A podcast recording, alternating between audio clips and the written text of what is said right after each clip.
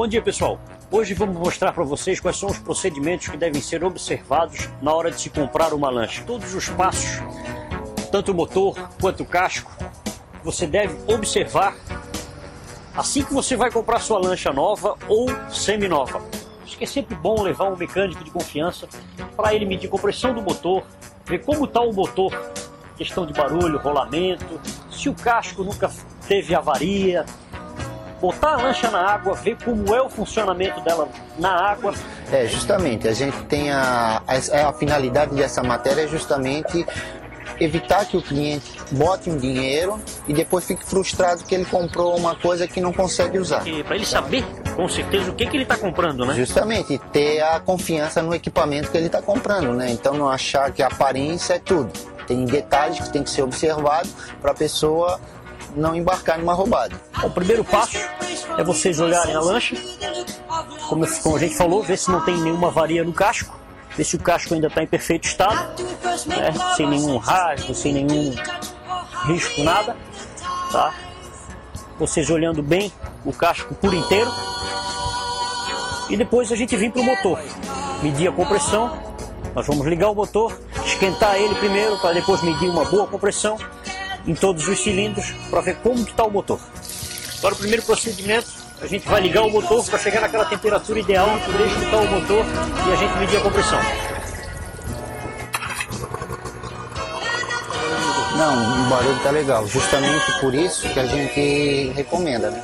E ali eu consigo perceber se cada rolamento está funcionando na, na medida certa ou com o ruído certo, né?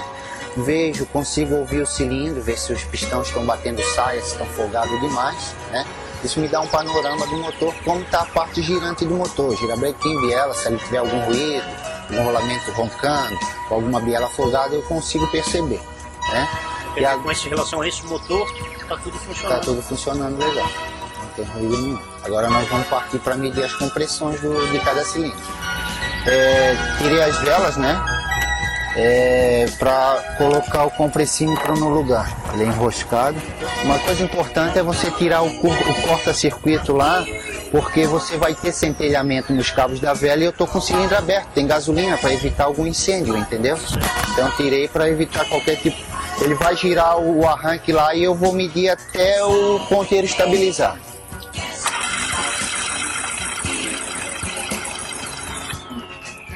Ó, Ferrari, aqui no caso deu 130 libras nesse cilindro. Isso. Agora a gente tem que observar que entre um cilindro e outro ele pode dar uma oscilação de no máximo 15%. E isso vai dar o diagnóstico de que tem algum vazamento no cilindro. Pode ser anés, pistão desgastado, camisa desgastada. Máximo 15% tanto para mais quanto para menos? Quanto para menos, tá? Para motores maiores, essa relação aumenta, porque o cilindro é maior e a tendência de vazamento é, menor, é maior. Enquanto para motores menores, essa oscilação diminui um pouco. Né? 10% é o tolerável. A partir de quantos HP que é o motor maior? É, motores maiores acima de 50 HP. Tá? Motores menores de 50 para baixo. Tá? Vamos medir cada cilindro agora e comparar. Vira lá. Deu 130 de novo. Então os dois cilindros do lado de cá estão estáveis.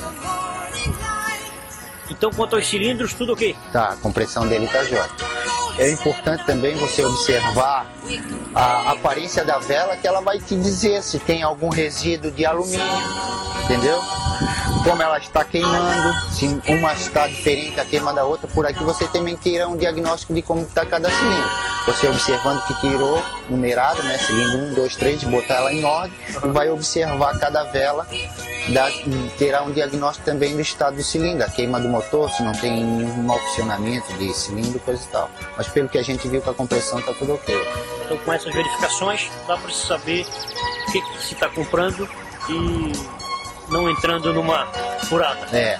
O importante também, depois de tudo isso feito, é você botar a lancha na água e navegar com ela meia hora, uma hora, né? Depois desligar diversas vezes, jogar o motor para lenta para ver se ele regula bem, arrancar, fazer um test drive para ver se é isso mesmo que você quer. Então é isso que vamos fazer agora. Isso. Vou mostrar para você. Como a gente falou nas matérias passadas sobre os alarmes de sonoros com falta de óleo, refrigeração, Então isso é importante que o mecânico veja também se está tudo operado na hora de comprar lanche. Né? Nesse caso desse motor, como é a mistura é no tanque, não tem mistura automática, eu vou simular a parte da refrigeração. Ó, na verdade seria essa. Então estou verificando que a sineta está operando, né? Simulei aqui para ver se está tudo ok, porque não adianta também você estar tá comprar lanche e essas partes não lhe indicar se está operando tudo direitinho e acabar fundindo o motor por falta de aviso. Então, Murilo, comprar água agora, ver como é que essa lancha se comporta na água, né? Então vamos fazer isso. Então, a gente tem esclarecido a dúvida do nosso amigo Genisélio Tubarão. Não é isso? É isso aí, a gente está para isso. Quem precisar. Né? Qualquer dúvida ou qualquer ideia que você tenha, estamos à disposição de vocês. Um abraço e até semana que vem.